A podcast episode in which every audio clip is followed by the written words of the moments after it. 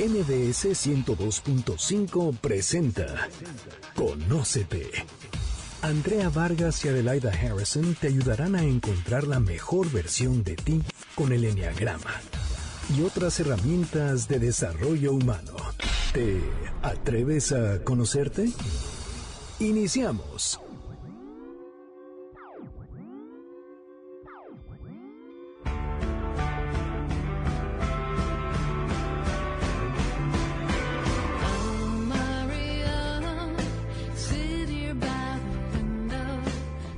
Buenas tardes, esto es Conócete, nosotros somos Adelaida Harrison y Andrea Vargas. Y hoy estamos de manteles largos porque tenemos a una, bueno, un super libro eh, que acaba de salir del horno, pero nuestra invitada especial hoy va a ser Adelaida. Adelaida Harrison, ¿cómo estás? Bien, gracias. Me siento chistosa, pero me encanta ¿Qué la tal idea. cuando de estás del otro invitada. lado? Así es, probar el otro lado del micrófono. Eh, Bueno, estamos muy contentas porque vamos a hablar de nuestro tema favorito que es el enneagrama, que ahorita Adelaida nos va a platicar de qué se trata, porque hoy los micrófonos son para ella, para que nos platique acerca de su libro, que es un librazo, de veras que acaba de salir y se llama Transforma tu vida con el enneagrama. Lo que crees, te crea. ¿Ok? De veras, muchísimas felicidades porque de veras está sencillo, está fácil, está, está cortito, no pesa, que a mí me encanta que no pesen los libros, entonces te lo puedes meter a la bolsa para irte de viaje, todo. Oye, muchísimas felicidades. Ay, gracias, qué linda. Muy Oye, contenta y muy orgullosa. A ver, platícanos, Adelaida. Es que este libro está padrísimo porque este es la primera vez que se tocan las neurociencias junto con el enneagrama. Es un nuevo enfoque porque hay muchísimos libros de, de enneagrama en el mercado. Si ustedes se meten a, a Google y buscan libros o a, Amazon, van a ver la cantidad. Pero este es un nuevo enfoque, por eso está muy padre. O sea, de veras, sí, sí es, es una contribución al mundo del enneagrama. Entonces te lo agradecemos a to- todos los que nos gusta el enneagrama. Pero a ver, platícanos antes que nada qué son las neurociencias. O sea, que, ¿por qué y por qué juntaste enneagrama con neurociencia? Bueno, es una larga historia. Cuando yo aprendí enneagrama les he contado muchas veces que yo oía el nombre raro, esotérico, New Age, y decía, pero ¿por qué? ¿En qué se basas? Porque yo estudié química de alimentos. Entonces, como que la ciencia me interesa mucho de siempre. Y sentía que era una herramienta buenísima, pero nadie se había preocupado por, o sea, decía, ¿qué, qué sustento tiene? ¿De dónde sacas el sustento científico? La psicología dura lo desconocía, la neuro- neurología tampoco. Entonces, tomé una, hice una maestría en neurociencias cognitivas y de educación. Eso de neurociencia, eh, se trata de todas las ciencias que te permiten hoy en día estudiar el cerebro sin matar a la persona. Finalmente, cuando se pudo empezar a ver la actividad cerebral sin necesidad de disectar el cerebro, porque hasta antes de que hubiera el escáner, la tomografía, pues tenía que morirse la gente, entonces estudiaban el cerebro ya muerto.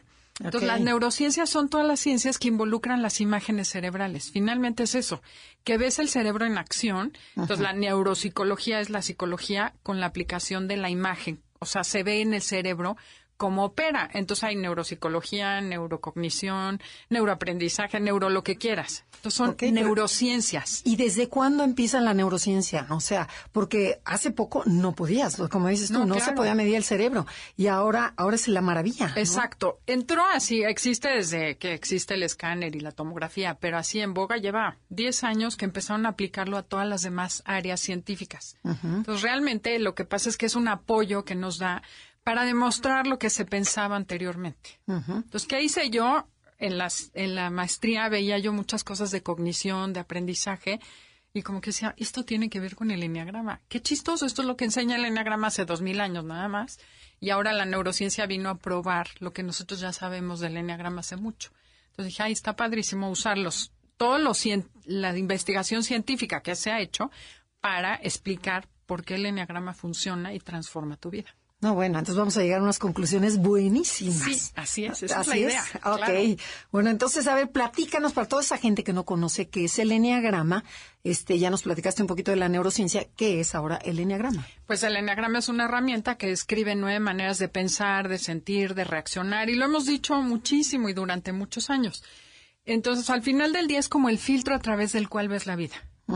Eso sí tiene fundamento neurocientífico, porque nuestro cerebro no puede enfocarse en muchos, eh, le llaman inputs de información al mismo tiempo. Así, a grandes rasgos, hay quien dice que tenemos como cuatro mil, cuatro millones de bits de información, como las computadoras, por segundo, a través de la piel, los ojos, el oído y demás. y nuestro cerebro adivina cuántas, cuántos bits puede filtrar de información por segundo. Me imagino que muchísimos, pero no sé cuántos. 50. Ah, nada más. Así es. Entonces solo podemos ser conscientes de 50 bits de información, que es .005 megas. ¿Y qué hace que tú selecciones ese tipo de información nada más? El ego. Entonces, ese es el chiste. Nuestro ego se diseñó a los siete años. Lo hemos dicho mucho tiempo, pero resulta que haces como una cosa que se llama un filtro atencional. O sea, el término científico es el sistema de activación reticular. Para quien quiera, toda esta información científica atrás del libro está, en la página de atrás del libro están todas las referencias. La idea es explicarlo fácil para que todo el mundo lo entienda. Claro. Que eso lo aprendí de mi maestra Andrea. Entonces, al final del día, lo que pasa es que el niño, cuando es chiquito, eh, vive en un mundo que no entiende. Y nacemos con el neocórtex sin desarrollar, o sea, el cerebro está súper blando. Haz de cuenta que estamos en un estado donde nos pueden hipnotizar, como el estado hipnótico, así funciona el cerebro del niño. Tiene una finalidad biológica, porque así tú aprendes sin cuestionar lo que tus papás te enseñan. Entonces era muy bueno cuando vivíamos en la selva y nos tenían que enseñar a cazar, a sobrevivir, pero hoy en día sirve para que nos metan sus traumas, sus miedos. Entonces, por eso es que los hijos absorben sin filtrar y sin cuestionar todo lo que los papás les dicen. Y eso es lo que genera la personalidad que nosotros hemos hablado aquí largo y tendido. Ok, ok, ok. Bueno, pero a ver, no te me vayas tan rápido. Vamos a ver primero, ¿nace, ¿naces con la personalidad o se te forma la personalidad? Esto es una teoría que hemos hablado mucho también. A la, yo creo que la mitad, bueno, hasta hace unos años, la mitad de los maestros de Enneagrama decían que nacías con tu personalidad. Y la otra mitad, que se hacía con las experiencias de la vida. Pues me encontré una teoría una chava que escribió un libro que se llama Orígenes, que ella se puso a investigar qué pasaba con los niños en el vientre. Y lo que encontró es que en el vientre aprendes más que el resto de tu vida. O sea, su propuesta es que en el vientre el bebé recibe toda esta información de la mamá y no la filtra y se queda grabada en sus células y en sus neuronas. O sea, la filtra, dice, no la filtra. no la filtras. O sea, directo lo que la mamá piensa, el niño lo recibe. Ah, perfecto. Hay una cosa O sea, que si la mamá tiene miedo, si la mamá está viviendo una relación amorosa mala o buena, o sea, todo. todo. Fíjate que es chistoso y es- ya cuando lo vi dije, ay, qué fácil, ¿por qué no se nos había ocurrido? La mamá ve a alguien, ¿no? El niño sí escucha la voz de esa persona, pero la mamá cuando ve a esa persona, si le cae bien, genera endorfinas como buenas, ¿no? Y esa la Dopamina niño. y serotonina. Eso pasa a la sangre del niño. Y entonces el niño relaciona la voz de la persona con esa descarga. Y dice, esa persona es confiable. Y entonces la mamá le está enseñando al niño a adaptarse al mundo en el que van a ser. Si el niño escucha una voz que no es linda y la mamá recibe una des- o echa una descarga de cortisol, el niño dice, uh, de este señor me tengo que cuidar. Igualmente descubrió esta mujer que los sabores que son de la mamá, lo que come la mamá durante el embarazo, el niño lo registra como comida segura. Entonces, lo, inter- lo interesante y creo que lo que es diferente es que al final del día el ego hay que verlo como un mecanismo de supervivencia y es biológico, súper primitivo.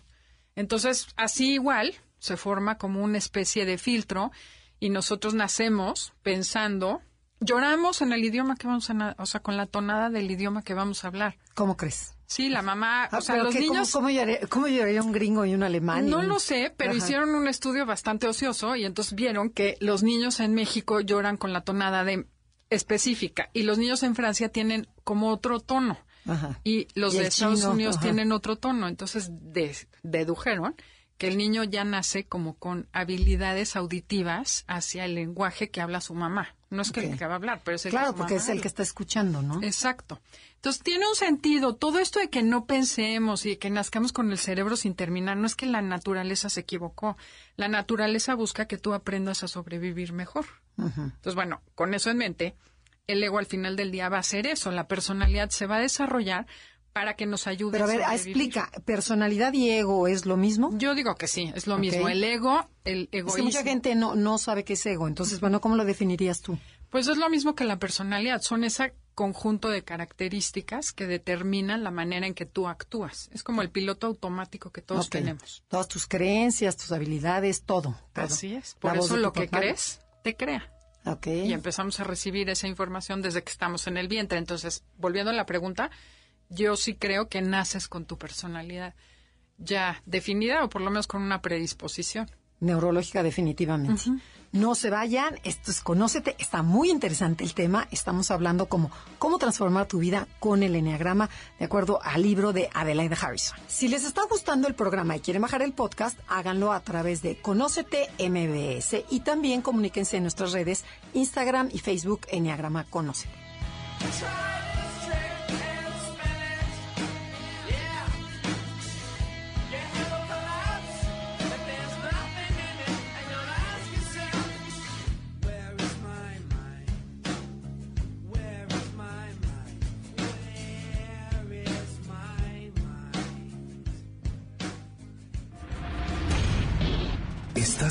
Escuchando el podcast de Conócete con el Enneagrama, MBS 102.5.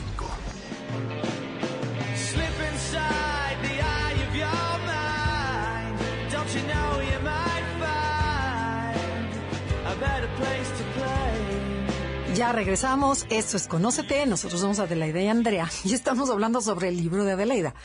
Eh, Transforma tu vida con el Enneagrama. De veras se los recomiendo porque está buenísimo. Pero a ver, Adelaida, cuéntanos. Tú dices que en el vientre de la madre se va gestando y se va, se va creando la personalidad. O sea, ya traes una predisposición con el tipo de personalidad de acuerdo a lo que también vivió la mamá. Si la mamá vivió a lo mejor mucha angustia o si la mamá vivió paz, todo eso se, se transmite. De hecho, así fue como se dieron cuenta, porque esta periodista lo que hizo fue investigar a las mamás que estuvieron, más bien a los hijos de las mamás que estuvieron embarazadas en la guerra en Holanda, cuando el sitio de Holanda, en la guerra mundial. Esos, esos niños, cuando fueron adultos, resulta que fueron obesos. Y entonces se puso a investigar por qué. Y llegaron a la conclusión de que como los niños vivieron escasez en, el, en, el, en la gestación, su metabolismo se adaptó y entonces hizo un metabolismo más lento, lo que provocó que cuando ya tenían comida se fueran, se hicieran obesos. Entonces, por ejemplo, hoy en día sí se sabe y muchas nutriólogas le dicen a la mamá, no te cuides tanto de lo que comes porque vas a generarle a tu hijo obesidad. Y es por eso, porque el niño se adapta en el vientre. Pero ¿por qué obesidad y no, por ejemplo, si una mamá que no se nutre muy bien, o sea, se alimenta muy bien, ¿qué va a O sea, el tema es que tienes estrés, porque cuando no comes mucho, cuando estás con la angustia de tengo que cuidarme, no hay comida, etcétera, el niño lo que percibe es que hay escasez de alimento. Y biológicamente, por eso te digo, es el reptiliano, el cerebro más primitivo, el que le va, le desconecta lo que es el cerebro Y tengo que sobrevivir. Y tengo que sobrevivir. Entonces empieza a acumular, acumular, acumular. Porque no vaya a ser que me vaya a faltar. Exacto. Por eso los niños de África que nacen con un metabolismo súper lento, si esos niños les empiezas a dar de comer normalmente, se vuelven obesos en un año porque no tienen la, o sea, están acostumbrados a sobrevivir con la mínima cantidad de energía. Es igual que una semilla. Cuando las semillas no tienen agua, se encogen y sobreviven y subsisten con el mínimo metabolismo. Lo mismo hace el ser humano. Y Ok. psicológicamente hacemos lo mismo. Entonces funciona igual, el ego es eso, su función es que, que sobrevivas aunque no seas feliz. Ok. Que ese es el tema del libro. Ok, ok, ok, ok. Pero venos platicando cómo se va formando la personalidad. O sea, ya naciste con a lo mejor con una predisposición para un 8, un 4, un 3. Ok, ¿y qué pasa? ¿Naces como en esencia pura y empiezan luego los mecanismos de defensa? A ver, cuéntanos. Pues mira, según lo que yo vi- investigué, el niño sí nace ya con, con- nace con muchas más conexiones neuronales de las que va a usar. El cerebro no viene predeterminado genéticamente. Entonces, si tus papás fueran muy inteligentes, no por eso vas a ser inteligente de entrada, porque necesitaríamos un código genético enorme para poder transmitir todas las conexiones. Son miles y miles de billones de conexiones. Entonces, lo que hace la naturaleza es mandar al niño con muchísimas conexiones. Entonces, el cerebro del niño tiene muchas conexiones, pero muy chiquitas. Imagínate que tenemos como un cableado de alambre finito, finito, pero mucho cableado. ¿Qué va a suceder a medida que el niño empieza a vivir en un ambiente? Empieza a decir, ok, por ejemplo, la conexión hacia la emoción. Uy, en esta familia son súper emocionales. Entonces mis emociones las tengo que expresar. Y empieza a generar conexiones más anchas, como que va haciendo un cable más grande, una carretera más grande hacia las emociones. Ok. Pero ese niño que nació con un papá 5 y una mamá 3 que no tocan emociones, pues lo que va a hacer es decir, aquí las emociones no me funcionan y voy a empezar a cortar. se mantienen o se... Las ajá. corta, corta la conexión para no gastar energía en conectarse a lugares donde no le va a servir. Mm. Entonces, la estructura cerebral se va a formar y se va a adaptar al medio en el que el niño nació. Ok. Entonces, digo, esto es desde el enneagrama, pero está demostrado que así sucede. Esto se llama poda sináptica. De hecho, tenemos un, hay un video de cinco minutos que podría compartir el link, que explica con caricaturas, pero es lo mismo. Dice, imagínate que es una ciudad toda desorganizada, que hay miles y miles de calles chiquitas. Pero vamos a la escuela por el mismo camino todos los días. Y muchos coches dicen, este es el camino más corto y se empiezan a meter por ahí, pues ¿qué hace la ciudad? Hacer una avenida, ¿no? Y hay calles o callejones que no se usan y al final luego los quitan y desaparecen esas calles. Eso se llama poda sináptica. Ok. Y eso es la plasticidad neuronal. Antes, ¿qué se llama plasticidad? Es que es plástico el cerebro. El cerebro se estructura y se cambia su estructura durante toda la vida. O sea, es flexible. Ajá, exacto. Esa es una de las cosas que las neurociencias han descubierto. Nada de que así, así eres y así te quedaste. Exacto. Pero entonces, a ver, con la teoría que estás diciendo tú, o sea, por ejemplo, si yo nací con una predisposición 3, con esto de la mm, eh, neuroplasticidad del cerebro, ¿puedo cambiar de personalidad? Eh, yo creo que sí podrías al final dejar de tener personalidad si cambias tu estructura básica, pero como ya hiciste una supercarreterota, esa no se queda. Cuando vuelves a entrar en pánico, vuelves a hacer lo mismo. Regresa al anterior porque ya está la carretera Exacto, esa hecha. carretera es como cuando están los esquiadores en la tele, que ves que van bajando y van haciendo caminitos en la nieve. Imagínate que hiciste un camino de 8 metros. Entonces, aunque tenga nieve arriba, en un momento de Entra la pánico carretera. vuelve a entrar el automático. Ok. Porque acuérdate que lo que pasa es que tu cerebro cree que así va a sobrevivir. Entonces, como es un Esa es tu mecanismo seguridad, de ¿no? supervivencia, es tu seguridad, no lo vas a cambiar. A lo mejor sí se puede. O sea, no hay ninguna teoría que diga que no se puede cambiar a la larga. Pero como está tan profundo ese caminito, es difícil, creo, que logres así borrarlo. No creo. Pero a ver, ¿y qué pasa con un niño que nace en un ambiente hostil, en donde hay golpes, sombrerazos, castigos, gritos? ¿Qué pasa con esas carreteras? O sea, ¿dónde, dónde em- entran los mecanismos de defensa? Mira, haz de cuenta, te cuento primero cómo, cómo se hace la persona Sí. y luego cómo funciona la integración. ¿Ok? Entonces, haz de cuenta que este niño nació en un ambiente hostil. Entonces, para él, ¿cómo funciona el cerebro según un señor Kelly? Él decía que es el que fundó el constructivismo, que hoy está de moda la educación de constructivismo. Bueno, es como una teoría. Ajá. Suena horrible, pero bueno, al final del día es todas las escuelas nuevas que tienen la teoría del constructivismo se basan en esto. Y lo que él decía es que los niños usan el método científico, que el niño aprende a través de ver, genera su teoría, experimenta, saca una conclusión y actúa en consecuencia. Entonces, un ejemplo de esto es cuando los niños tienen dos años, que tiran la pelota, se las das Sí, y tiran el juguete. Ajá. Y le dices, no la tires, se la vuelves a levantar, Y la te vuelve a voltea, tirar. sonríe y la tira. Entonces, no se enojen, el niño está descubriendo la ley de la gravedad y está experimentando. Entonces, él decía que los niños experimentan naturalmente hasta que ya comprueban esa teoría. Porque el cerebro gasta mucha energía al pensar. Entonces, ¿qué hace? Fíjate cómo, es que me impresionó cómo es grueso el cerebro. Lo que hace es generar estrategias que luego pueda usar de manera automática Sin tener que pensar. sin tener que pensar, porque no hay suficientes calorías. El cerebro gasta mucha caloría. Y nos diseñaron para vivir en la selva, donde no había comida constante. ¿Sí? ¿No voy muy complicado? No, no, no, está fácil, está bien. Entonces, este niño, como tiene un día tiene un papá neurótico, y entonces ya sabe que si llora, le pegan. Al día siguiente le lloran y llora y le pegan. Entonces el niño usa su método científico para decir, no, pues cada vez que lloro, Me me, pegan. pegan. Entonces mejor no lloro. Entonces aprendo a no llorar. ¿Cómo le voy a hacer para no llorar? Pues voy a tratar de sentir menos. No tiene caso que me dé hambre, porque no me van a comer cuando yo quiera, sino cuando estén de buen humor. Corto la conexión a mis sensaciones de dolor y aprendo a no tocar mis emociones. Aprendo, y no solo aprendo, el aprender estructura mi cerebro. Entonces voy desconectando conexiones que me son dolorosas o a lo mejor no me sirve de nada pensar, porque aquí en esta familia no les gusta No voy que a yo sobrevivir. piense. Entonces no voy a pensar y me voy a callar y me voy a aguantar con lo que me digan. Y así es como se estructura el cerebro del niño. Pero qué tremendo, ¿no? O sea, qué tremendo si te toca, bueno, un mundo bonito a que si te toca un mundo hostil. Este, dices, si venías como un alma pura en donde mm, la, la idea de todo el mundo es ser feliz y, y réjales, nada, ¿qué? Entonces empiezas a, a protegerte. Exacto. Y, Y, otra y a cosa, cortar estas que dices, esto no me funciona. Ajá. Y entonces las que sí te funcionan son las carreteras que vas a ir empleando y de esa manera te vas, te vas a ir haciendo. Ajá. Y vas haciendo caminos. Un ejemplo de, de este proceso sería cuando aprendemos a andar en bicicleta o a manejar.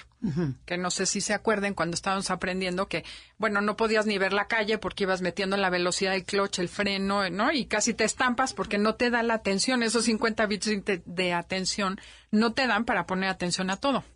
Entonces, ¿qué sucedía? Cuando ya aprendiste, todo eso se va como al manual de procedimientos automáticos. Ok, eso ya lo sé, o sea, Ya lo sé, lo guardo y entonces ya cada vez que coges la llave del coche, ya sabes qué tienes que hacer. Tu cerebro en automático usa esa memoria y tú ya no tienes que dedicar esos 50 bits de información consciente a manejar y los puedes usar para platicar, para ver la calle, para muchas pero estos son poquititos, 50 Sí, bits, no sí. es nada, Entonces nada. por eso te, te dicen focus, atención, porque nada más tienes 50 Exacto. Y luego esos 50 los andamos desperdigando por todos lados. en tonterías. Ok. Entonces, bueno, ah, ya quedó claro el, el mecanismo. Nos tenemos que ir a un corte comercial. Esto es Conócete con el Enneagrama y el tema del día de hoy, transforma tu vida con el Enneagrama. You're on the rocks in a two-piece suit in a dead location on a dying sea. You gave the loners a full salute. Texas brought them to their knees. Indiana pushes you on the stairs. Your independent declaration. Estás escuchando el podcast de Conócete con el Enneagrama. MBS 102.5.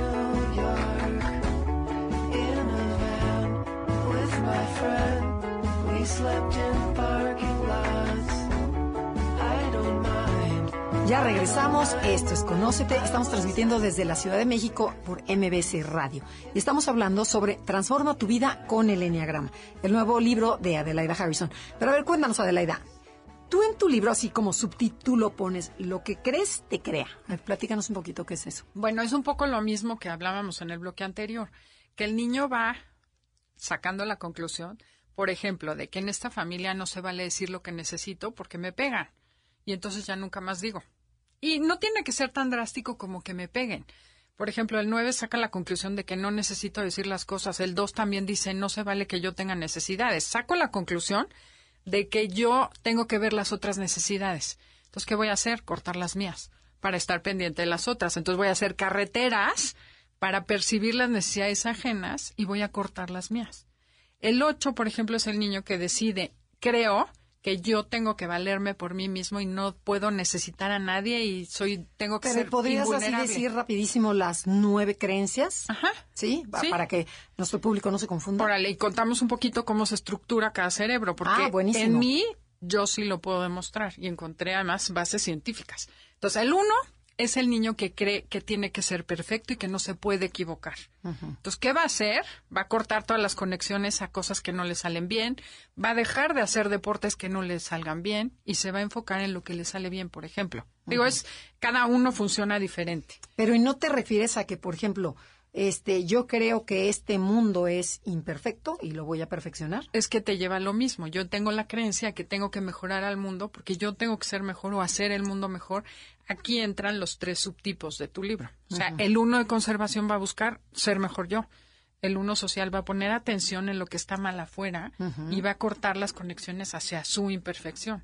Y el uno sexual va a querer hacerlo con las personas importantes. Entonces entrelaza padrísimo los, in- los instintos con esta parte. Con las creencias. Entonces, cada uno de esos tres subtipos va a estructurar su cerebro diferente, porque su atención, sus 50 bits de información, los va a dedicar a detectar aquello que él cree que lo va a mantener vivo. Ok. Ajá, entonces O sea, en el caso del uno es perfección. O sea, lo último siempre es sobrevivencia. O Claro. sea, Ajá, y si lo entendemos así, nos dejamos de pelear con el ego o con el egoísmo de los otros, porque entiendes qué es lo que está haciendo, porque no puede hacer algo mejor. Que eso es lo padre. A mí sí, que no te lo en- tomas personal, sino que dices, es su manera de sobrevivir, es la manera que aprendió y en la que cree. Es Y lo por eso que- interesante ajá. saberlo. Y algo importante es que el niño experimentó un año, dos años, tres años. Los niños viven en un ambiente muy estable. Aunque sea loco, es estable. Aunque sea neurótico, es estable. Aunque sea sin cariño, es estable. Porque ¿Pero es cómo va a ser estable? Pues porque es lo mismo, es predecible, digamos. Ah, y exacto, como es predecible. predecible, yo ya sé que siempre es igual. Y cuando el cerebro a los siete años llega a la conclusión de que ya sabe cómo funciona el mundo, lo guarda en su memoria y ya actúa en automático el resto de su vida. Y eso es por, por lo que el enneagrama sirve, porque lo que haces es sacar ese archivo que hiciste a los siete años y lo pones a la luz de tu cerebro actual, que ya está desarrollado. Y la idea es cuestionarlo, ¿no? Y lo, el cerebro solito se actualiza. Por eso cuando dices obsérvate y cacha lo que haces, cuando lo ves dices qué ridículo, ¿cómo estoy haciendo esto? Bueno, sí y no. O Cuesta sea, un poco. Sí y no, porque dice, pues es que así es, la, la- la vida es imperfecta, hay que perfeccionarla. Pero a ver, vete al número dos. El 2 es el que busca las necesidades ajenas, porque yo saqué la conclusión de que si mi papá está de mal humor y yo lo atiendo, va a estar contento. Entonces, ¿qué voy a hacer? No voy a ver mis necesidades, corto mis conexiones y hago súper conexiones a las necesidades de los demás. Pero ¿en qué cree el dos? ¿Para ¿En que- qué creo? A su creencia básica es que si los demás están bien, me van a querer, me van a necesitar y me van a cuidar. Ok. El 3 es al revés. El 3 hace algo muy chistoso. Lee las ilusiones escondidas de su familia y las lleva a cabo. Entonces su motivación es que su familia esté orgulloso de él. ¿Para qué? Para formar parte, que me cuiden y me den de comer. Si mi mamá está orgullosa, me va a querer y me va a dar de comer y me va a cuidar y yo sobrevivo. ¿Qué voy a hacer? Eso mismo lo voy a repetir en todos lados, pero su, su atención va a estar en dónde está el éxito, en dónde logro hacer las cosas. ¿Para qué? Para que me aplaudan. La creencia que hay atrás del 4, esta es interesante y es dolorosa. El niño cuando nace no se da cuenta que es su mamá. O sea, que, que no es su mamá. Cree que es simbiótico con su mamá. Que está en uno, ¿no? Está unido. Uno, mismo. Ujú. A los ocho meses hay una cosa que se llama el encuentro con el espejo, que el niño se da cuenta que no es su mamá.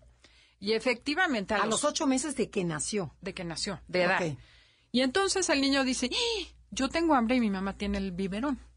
Y cuando yo tengo frío, mi mamá tiene el cobertor. Y cuando yo tengo ganas de que me abracen, la que tiene el cariño es mi mamá. Entonces, el niño 8, perdón, el niño 4 saca la conclusión de que los demás tienen lo que a mí me falta para sobrevivir. Y aunque es cierto, a los ocho meses, pues obviamente a los 25 años tú ya puedes hacer otras cosas. Pero como se formó esa estructura en los primeros siete años, la repites por la vida. Entonces el 4 va con la creencia de que los demás tienen lo que a mí me falta y que tengo que ser víctima y sufrir para que los demás me cuiden. Ok. ¿Sí? Ok, sí. Igual no estás muy convencida, tú dime. Pero bueno, no, no importa, no, no, pero vamos a ver tu tema. Este, luego pasamos al, al cinco, a la personalidad 5. O sea, ¿qué es en lo que cree el 5? El 5 cree que tiene que tener información, entender el mundo para sobrevivir. O sea, su creencia es tengo que saber para Pero a ver, un niño chiquito, o sea, estás, es un niño chiquito, ¿no? Cuando estoy crea- creando estas creencias, haciendo estas creencias, este, ¿cómo que tengo que tener información? Mira, puede ser, por ejemplo, que tuve eh, papás o me di cuenta muy chiquito que mis papás eran incapaces de mantenerme vivo. Entonces, que mientras menos necesidades yo tenga, mejor voy a sobrevivir. ¿Y qué va a hacer? Cortar sus conexiones a su cuerpo, a sus emociones, y las va a aprender a separar para concentrarse muchísimo en la cabeza, la energía mental. Y entonces va a tener mucha inteligencia racional. Los niños son muy racionales. Los niños cinco, desde chiquitos, observan Totalmente. y le privilegian esas conexiones. Entonces se cuenta que tiene mucha energía en la mente y se cortan las conexiones al cuerpo y, a la, al, Y al al corazón. Perfecto. El 6. El 6. Vamos a ver, el mío. Ok. El 6 es un niño que de alguna manera, por alguna circunstancia, aprendió que no podía confiar en su entorno. Ya sea en su entorno primario, en la escuela, o el hermano mayor que todo el día lo estaba lastimando. Entonces dice, no, tengo que estar prevenida porque el mundo es peligroso. Su creencia es que el mundo es peligroso. Entonces sus 50 bits de información, lo, de capacidad mental, de conciencia, los dedica a detectar el peligro. Y eso le hace que no vea oportunidades, pero siempre estoy viendo el peligro para prevenirlo, para sobrevivir y con miles de estrategias mentales. El 6 también es mental, por eso, ¿por qué? Porque hace miles de conexiones a- al pensamiento, se llama rumiación de pensamiento. Entonces estoy rumiando el pensamiento y viendo qué puede suceder y si pasa esto hago lo otro, pero se desconecta de su cuerpo. Que a lo mejor cuando era chiquito funcionó, pero a los 30, 40 lo que tienes que hacer es volver a conectar. Claro, a ver, esta parte que estás diciendo de todos, ¿en qué momento empiezas a, o sea, empiezas a desconectar? O sea, ¿es instantáneamente o es, Claro. o es No, no. poco a poco? Es poco a poco, desde que ¿Pero del naciste. 0 al 7? Sí, ¿Será? De 0 a 7 Ok. vas como estructurando ese cerebro. Y la segunda poda, que se llama poda sináptica, es una poda, igual que el Sí, jardín. sí, sí, igual que el pasto. Ajá. En la adolescencia se vuelve a dar. Porque algo muy interesante es que el cerebro, mientras más especificidad tiene, más funcional es. Entonces, la idea es que sí cortes todas las conexiones que no te sirven y hagas esa carretera, Y te concentras en esa porque eso carretera. te hace más específico. Y te hace más seguro según... Bueno, o sea, bueno, sobrevives mejor. so- según tú sobrevives mejor, Sí. porque estás dedicada, esta es mi verdad. Y así es como construyes tu verdad y eso te crea de esa manera. ok. El pasemos al 7. 7 para acabar con, con los 9. Ok, el 7 detectó que el sentir dolor no era buena idea. Ok. Y entonces, ¿qué hace? Se corta todas las conexiones dolorosas, el dolor ni lo toco, ni lo veo, y mis 50 bits de información los uso para ver las oportunidades, lo bueno, lo positivo, y lo demás lo desaparezco. Y eso, obviamente, está sustentado con esa estructura cerebral. Obviamente tenemos que hacer escáneres de los cerebros de cada personalidad, pero bueno, eso es un siguiente paso, ¿no? No, ya se han hecho, por supuesto, ¿no? Sí, sí, hay mucha, Helen mucha Palmer idea de que lo, lo funciona. menciona cada rato, que ya se ha hecho el escáner en, las es. personas. Y, Y, bueno, luego, a ver, el 8. El 8 es el niño, como te hace rato mencioné, que decide que él solo tiene que ser autónomo, independiente y poder solo y no puede ser vulnerable. Entonces, ¿qué va a hacer? Cortar toda la sensación del otro, así como el 2 percibe las necesidades ajenas, el 2, el 8 lo que hace es cortar eso. Pero qué chistoso, porque lo traen desde la... O sea, tú le tocas la mano a un, a un ochito y te la suelta. O sea, pero puede tener nueve meses y, y no quiere. Yo puedo, yo solo, yo... Déjame. Dices, Por ¿cómo? eso Pero yo entonces- creo que sí lo empiezas a hacer en la gestación, por lo que haya sucedido con la mamá. Hay tantas cosas que pueden influir, pero en el, el vientre tiene mucho que ver, yo creo. Y la infancia primaria, ¿no? Por supuesto. Entonces, bueno, ese ochito lo que hace es cortarse todas sus neces- las necesidades de los demás. Sus hiper- dependencias, ¿no? Ajá. Pero hiperconecta sus necesidades. Por eso son tan berrinchudos y viscerales. Necesito comer ahorita. Porque están súper conectados. Entonces, nada más es un niño que Son los tiene- más conectados con la Tierra, Sí, ¿no? Con, claro, con los, con más su reptil- cuerpo. los más reptilianos. Son los reptilianos. Exacto. Ok. Y luego el 9, que esa es la mía, esa sí me la estudié bien. Ay, las demás no, ¿o qué? No, bueno, sí, pero es así en Pero carne con la- en propia. carne propia que ya sabré qué me pasó.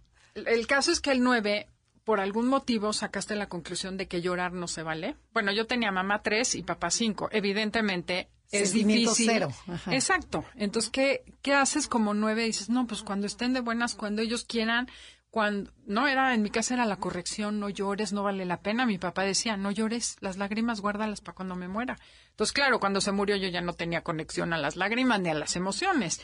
Y es porque los papás no pueden manejar las emociones, pues te enseñan a ti a cortarlas, porque te estorban o te hacen sentir fuera de tu familia y tienes que pertenecer. ¿Sí te suena hasta Sí, acá? sí, sí, sí, Bueno. totalmente. Me encontré y les quiero contar cómo funciona este antes de irnos. ¿Ya nos tenemos que ir a cortar? Sí, ya casi, pero ¿por qué Bueno, no lo dejamos? ra- pues, órale, para el regreso. No se vayan, está buenísimo, está súper interesante, porque además, checar cómo son nuestros papás, o sea, qué personalidad tienen nuestros papás para saber por qué me hice seis, por qué me hice cinco, por qué me hice cuatro, o sea, cuál fue esa Conexión. eh, esa poda sináptica que hicimos cada uno. Esto es Conócete, nosotros somos Adelaida y Andrea, y en un momento regresamos.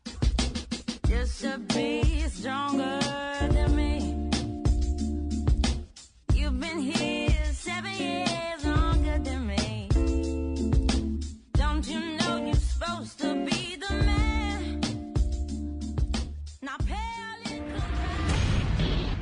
Estás escuchando el podcast de Conócete con el Enneagrama, MBS 102.5.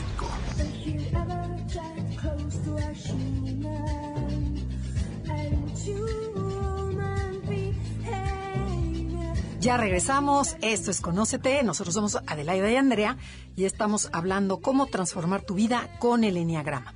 A ver, Adelaida, pero cuéntanos, ya poniéndolo en práctica, aterrizándolo, ¿en qué te ha servido a ti el Enneagrama? Aprender todo esto en neurociencias y en, y en reflexionar sobre tu vida, este, ¿qué, qué, qué, qué, qué sacas de conclusión? Pues mira, la parte científica primero te cuento que me encontré por ahí un artículo que se llama, que decía in- síndrome de indiferencia crónica al dolor. ¿Por qué lo empecé a leer? No sé, pero decían que era hereditario. Dije, esto no es hereditaria, esta soy yo. O sea, explica el 9 perfecto. Síndrome de indiferencia al, Al dolor. Ok. Y es, este, es, se supone que es crónico y por eso está mal. Pero es un mecanismo que todos los seres humanos tenemos. Por ejemplo, si te lastimas en una montaña, Hay gente que dice es que no me dolió hasta que me di cuenta, hasta que ya estaba a salvo. O el partido de fútbol. ¿no? Ajá, hasta que acabó el partido te empieza a doler. Y resulta que las conexiones, es que de verdad el cerebro es mágico. Tienes conexiones para percibir que te lastimaste, pero el dolor va por otro camino. Entonces, esto de la indiferencia al dolor, lo que hace tu cerebro es desconectar el dolor de la sensación.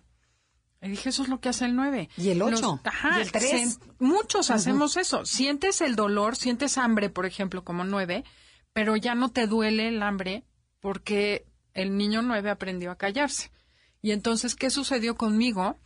Que de repente sí me volví a reconectar y ahora sí siento mi cuerpo otra vez y siento el enojo y siento las emociones y siento todo. Pero ¿cómo era? ¿No sentías ninguna emoción de nada? No. O sea, si alegría, tristeza, No. o sea, como un O sea, ente ahí. Eres como un holograma. La Ajá. verdad que sí, porque desconectaste el dolor, pero también desconectas la alegría. Entonces no sientes lo malo, pero tampoco lo bueno. No tienes esa como mu- percepción. muerte en vida. Sí, eso que decía Claudio Naranjo, que es como. Una, de piel de elefante tan gruesa que no que no penetraba ninguna El sensación. problema sí penetra, pero tú no te haces consciente, porque no tiene. Entonces encontré la explicación a lo que Claudio Naranjo decía. Y eso me encantó, porque es claro, la ciencia explica lo que nosotros sabemos hace mucho. Entonces, ¿qué, ¿para qué me sirvió? Pues sí, me he reconectado, literal. Primero empecé a sentir el enojo en el estómago, después de cinco años de enneagramado, tres. Empecé a ver que estaba enojadísima y que de repente tenía una bola en el estómago y dije, ¿qué es esto tan feo? La primera vez que sentía el enojo, ¿qué es esto? No lo conocía. Después del enojo, que me enojaba. la- ¿Pero qué vino? ¿La tristeza? ¿Te acuerdas cuando decías, es que te enojas de todo, Adelaida, no te enojes así? Que era como, ¿te acuerdas? Me sí, que me daba hasta pena ajena la Exacto, señora. en las reuniones sociales. en las reuniones las- en California, Ajá. que íbamos al, al Enneagrama, eh, la señora que tengo aquí enfrente se ponía como chancla a todos. Yo decía, espérate, además vamos a quedar mal México, espérate. Y, o sea, y no se Pero podía es esa controlar. visceralidad Ajá. de ocho que yo tenía como reprimida. Bueno, después de eso, ya cuando se bajó el enojo, empecé a sentir el dolor. Y una gran tristeza, Y me, me, imagino. pasé llorando tres años o dos años, que, que cualquier cosita que me decían lloraba. Pero ya cuando acabé de echar todo fuera, y creo que ya ahorita vale la pena nivelada. cada minuto Ajá. que sufrí, que lloré, que me enojé, porque sí, mi vida es otra. Hoy sí vivo en tiempo real, en presente. Antes de verdad no sentía. Y me decía mi alumna cuatro, Chelina, ¿te acuerdas? ¿Cómo puede haber alguien que no sienta? Pues sí, soy yo. O sea, todo te da igual. Esa es la indolencia del nueve. Dejas de poner atención en todo porque te cortaste las conexiones. Entonces, bueno, sí es interesante saber que sí se resuelve. ¿Qué es lo que quiero decirle a la gente? La neuroplasticidad demuestra que te puedes, el cerebro es plástico y te puedes reconectar. Lo único que necesitas es cambiar la creencia de que eso que hiciste para sobrevivir hoy en día ya no funciona.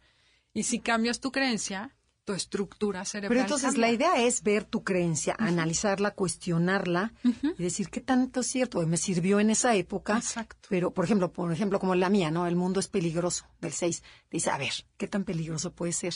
Habrá cosas peligrosas, pero no todo es peligroso. Hay gente buena y hay gente linda. Sí, entonces el chiste es cambiar la creencia y cuestionar tu creencia, porque tu creencia genera todo lo demás.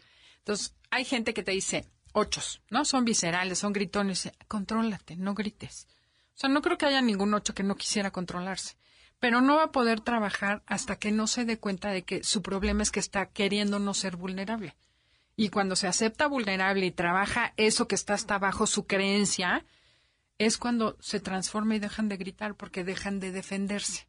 Entonces, al final del día, para mí el ego es como, o la personalidad es como un mecanismo que te ayuda a sobrevivir. Y tenemos dos maneras de funcionar. ¿Qué es lo del mindset del ego? Es el mindset, exacto. A ver, platícanos. Seguimos pensando que tenemos 50 bits de información. Entonces hay dos mecanismos. Uno es el de supervivencia, que es el del ego. Es el mindset del ego. ¿Por qué? Porque tu estructura mental se va a enfocar en detectar aquello que para tu personalidad es importante para sobrevivir. Ajá. Llámese éxito, llámese enemigo, llámese este diversión, o sea, según Sí. depende del tipo de personalidad que Cada tengas. personalidad se Ok. enfoca en un tema. Perfecto. Y puedes usar ese mismo mecanismo para otras cosas, ¿no? Por ejemplo, tienes un problema y estás pensando, tengo broncas, tengo que pagar el crédito, no tengo dinero, no tengo dinero. Tus 50 bits los estás dedicando a pensar en el problema. Y por ende no vas a ver la solución. Entonces. ¿qué hay que hacer? Moverte al mindset de la esencia, que es lo que nos enseña el enneagrama. Preguntarle a tu cerebro, ¿y cómo puedo ver esto de manera diferente? te saca del ego y te mete al mindset de la esencia. El simple hecho de abrir la pregunta, en vez de decir no tengo dinero, preguntarte cómo puedo generar dinero. Porque así tu inconsciente quiere que sobrevivas y te va a ayudar a responder. Entonces te vas a enfocar en las oportunidades y vas a empezar a ver otras opciones. Esto tiene que ver con el Growing Mindset de Carol Dweck. Hay una in- investigadora en Estados Unidos que escribió un libro que se llama Mindset, la mentalidad del éxito. Pero el enneagrama lo explica mil veces mejor. Cuando estamos nerviosos, tenemos el mindset del ego. El cortisol lo que hace es cerrar la, la atención cierra, te- no y te enfocas nada. solamente en eso que es importante En para tu carretera que hiciste de chico. Exacto, te mete en ese hoyo, en esa carretera que ya es automática y que siempre has usado. Y la idea es que el enneagrama te haga consciente de que eso es justamente lo que no te va a ayudar. Tienes que moverte al otro lado para ver las oportunidades. ¿Y qué se tiene que hacer? Lo primero es respirar, me imagino, ¿no? O sea, respirar, tranquilizarte Sí. y calmarte para que, para que calmes tu cuerpo, ¿no? Y, Y una otra, vez que calmes, entras al otro lado. Dejas que se conecte la esencia. Pero algo bien importante es que te des cuenta y escuches cómo estás hablando, porque le estás dando cere- al cerebro, el subconsciente, acuérdate, conscientemente podemos decir mil cosas, pero inconsciente, el inconsciente es el que maneja el cuerpo. Entonces, cuando tú a tu inconsciente le dices, no puedo con este problema, lo único que va a hacer es mantener esa realidad, que en el libro explico cómo. Pero entonces no vas a poder ver nada porque tu cerebro prefiere tener razón que ser feliz. Y entonces, para que tú tengas razón, no vas a encontrar soluciones. El simple hecho de decir, ¿cómo puedo encontrar una solución a este problema? Tu inconsciente es como una orden. Va a decir, vamos a buscar soluciones, vamos a verlo de otra manera. Cuando alguien te dice algo, fíjense para saber detectar cuando estás en mentalidad del ego. Alguien te cuenta algo y dices, no, eso no es. Estás ya defendiéndote. Esa es la mentalidad fija o del ego. Si dices, a ver qué puedo aprender de esta persona, o Es qué puedo- abierta ya. quiero entender tu punto de vista, eso es irte al- a, la esencia. Con esa pregunta que se haga, y si no, bueno, que lean el libro, Ah, y bueno, ahí pueden ver este todo lo que les contó acerca de este tema. Pero a ver, platícanos un poquito así rapidísimo eh, las cómo las nueve personalidades, a lo mejor está medio largo, podrían tocar esta parte de la esencia. O sea, si estoy en ego, ¿cómo me puedo ir a la esencia? Para que les dejemos así algún regalín. O sea, Exacto, el chiste es que te des cuenta de que, por ejemplo, el uno, no necesito ser perfecto para que me quieran, ya soy perfectamente imperfecto. El dos, que piense, puedo yo, como las mascarillas del avión, primero yo me doy y después le doy a los demás. perfecto. El tres, no necesito hacer cosas para ser valioso, ya soy valioso. Es lo que tiene que cambiar. El cuatro tiene que cambiar su creencia de que le falta algo para ser feliz y ver que tiene muchas Estás cosas completamente feliz ya. Exacto. ¿Qué sí tengo? ¿Con qué cuento para ser feliz? El 5 lo que tiene que ver es que no necesita más información. La sabiduría viene de saber, de sabor, no de saber. De experimentarla. Experimenta. Experimentar Experimenta la la vida. El 6 puede pensar, cuando piense, ¿y si pasa esto? ¿Y si pasa esto? Contéstate. ¿Y si no? ¿Y si no pasa? ¿Y si estoy segura? Y cambiar esa creencia y ese automático. El 7 lo que tiene que ver es que está constantemente queriendo buscar oportunidades nuevas para por si se le acaba mañana. Y tiene que relajarse y decir, mañana tendré lo que necesito. No hay necesidad de la prisa de meterte mil cosas a la vez. Eh, el 8, con que vea que no es vulnerable y que ser vulnerable se vale, trabaja esa vulnerabilidad y Con que vea que sí es vulnerable. Exacto, y que acepte que siendo, mostrando su vulnerabilidad es como ya no tiene que esconderla, aceptándola. Y el 9, obviamente, lo que tiene que ver es que sí es importante en este mundo y lo que hace es sí importa para los demás. No, bueno, que es la más importante. Claro. Ok. No, pues buenísimo. No, no, no. Bueno, nos quedamos picadísimos y ya se nos acabó el tiempo. Adelaida, qué rapidez de programa. Muchísimas gracias. De veras se los recomendamos. ¿Dónde lo pueden conseguir? ¿En qué? En todas las librerías. Ok. Y también de la República Mexicana, De la ¿no? República Mexicana. eh, ¿Puedo decir nombres? Claro. Gandhi lo envía a donde sea. Ajá. Eh, Amazon, Amazon. también. Ajá. Y no cuesta. Y también está en versión electrónica, en descarga. Ah, qué padre. No, bueno, pues se los recomendamos muchísimo. Lo vamos a poner en Facebook para que le echen ojo. Sí, cómprenlo y mándanos una foto con su No, y por favor, comuníquense con nosotros que ya la semana pasada sí hubo y mucha interacción de si les gusta el programa, qué, qué quieren, qué temas quieren tratar, este, dudas sobre su personalidad, lo que quieran, ya saben que encantados. Aquí les- estamos. aquí estamos para resolver. Y denos like en Facebook y en Instagram, Enneagrama Conócete. Los dejamos con la excelente presencia de Concha León Portillo en Enlace 50. Y nos vemos hasta la próxima y muchísimas gracias, Adelaida. A ti, gracias Andrea y gracias a todos.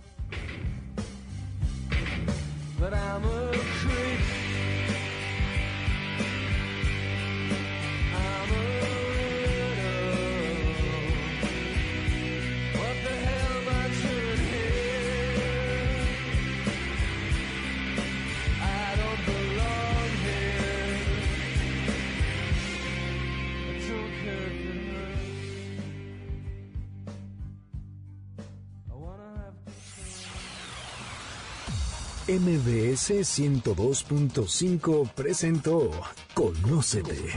Te esperamos en la siguiente emisión para seguir en el camino del autoconocimiento.